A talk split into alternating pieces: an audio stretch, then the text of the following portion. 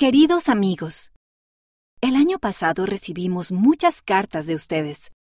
Nos enviaron obras de arte, dibujos de templos e historias de cómo siguen a Jesús.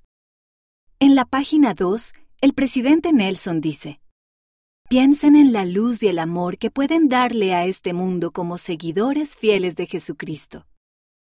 Pueden leer acerca de una niña de Japón que hizo precisamente eso en la página 18. Y en la página 12 pueden aprender una hermosa canción nueva llamada Brillaré.